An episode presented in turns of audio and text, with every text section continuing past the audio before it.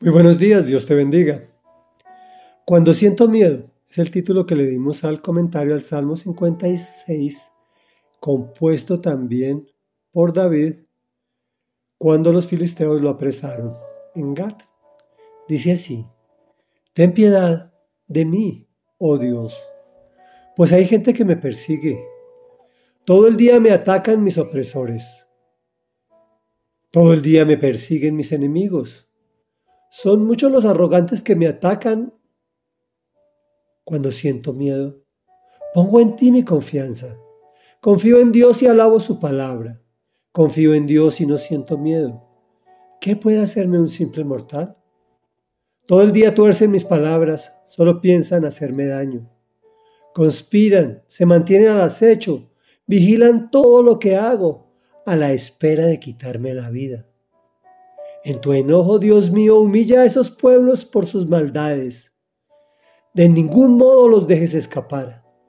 Toma en cuenta mis lamentos. Registra mi llanto en tu libro. ¿Acaso no lo tienes anotado? Cuando yo te pida ayuda, mis enemigos retrocederán. De una cosa sé. Dios está de mi parte. Confío en Dios y alabo su palabra. Confío en el Señor y alabo su palabra.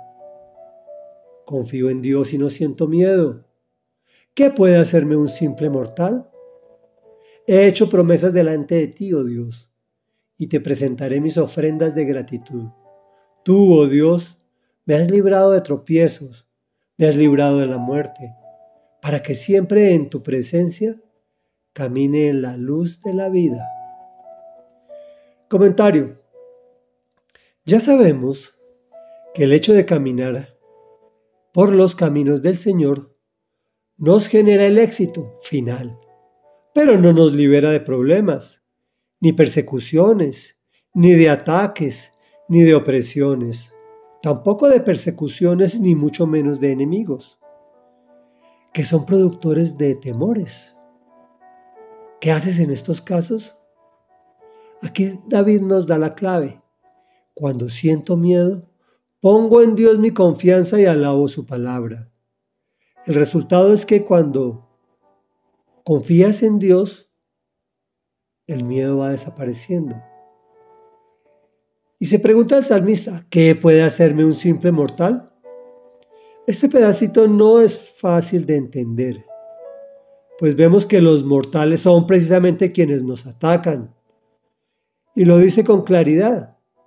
Permanentemente tuercen mis palabras, piensan en hacerme daño, conspiran, se mantienen al acecho, vigilan lo que hago. Lo que sucede es que ese ataque, aun cuando es muy doloroso, es pasajero. Pero si te alejas de Dios, las consecuencias son eternas. Como siempre David la tiene clara. Cada vez que le pide ayuda a Dios, sus enemigos retroceden es una enseñanza para que entiendas, para que hagas lo mismo, pues Dios está de tu parte. Reflexión. Dios te libra de tropiezos, incluso de la muerte, aun cuando tú no te des cuenta, para que cumplas el propósito que Él tiene en ti y que tú camines en la luz de la vida, que es Jesús. Oremos. Padre nuestro que estás en los cielos, santo, santo, santo es tu nombre. Señor, hoy te confesamos que hemos hecho lo malo delante de tus ojos y hemos pecado de pensamiento, palabra, obra y omisión. Y eso nos ha generado gran preocupación, nos ha generado enemistades, nos ha generado odios, nos ha generado presiones y sobre todo nos ha generado mucho miedo. Sentimos mucho miedo, Señor. Hoy venimos a decirte que ponemos toda nuestra confianza en ti. Confiamos en ti, mi Dios amado.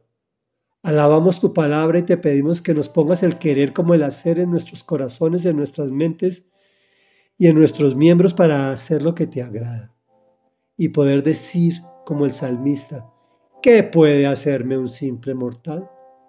Pues lo que yo sé es que todas estas cosas de dolor serán pasajeras, pero tú, Señor, tienes para mí la, el gozo y la alegría eterna a través del sacrificio de tu Hijo Jesucristo, que es la luz, que es el camino, que es la verdad, que es la vida.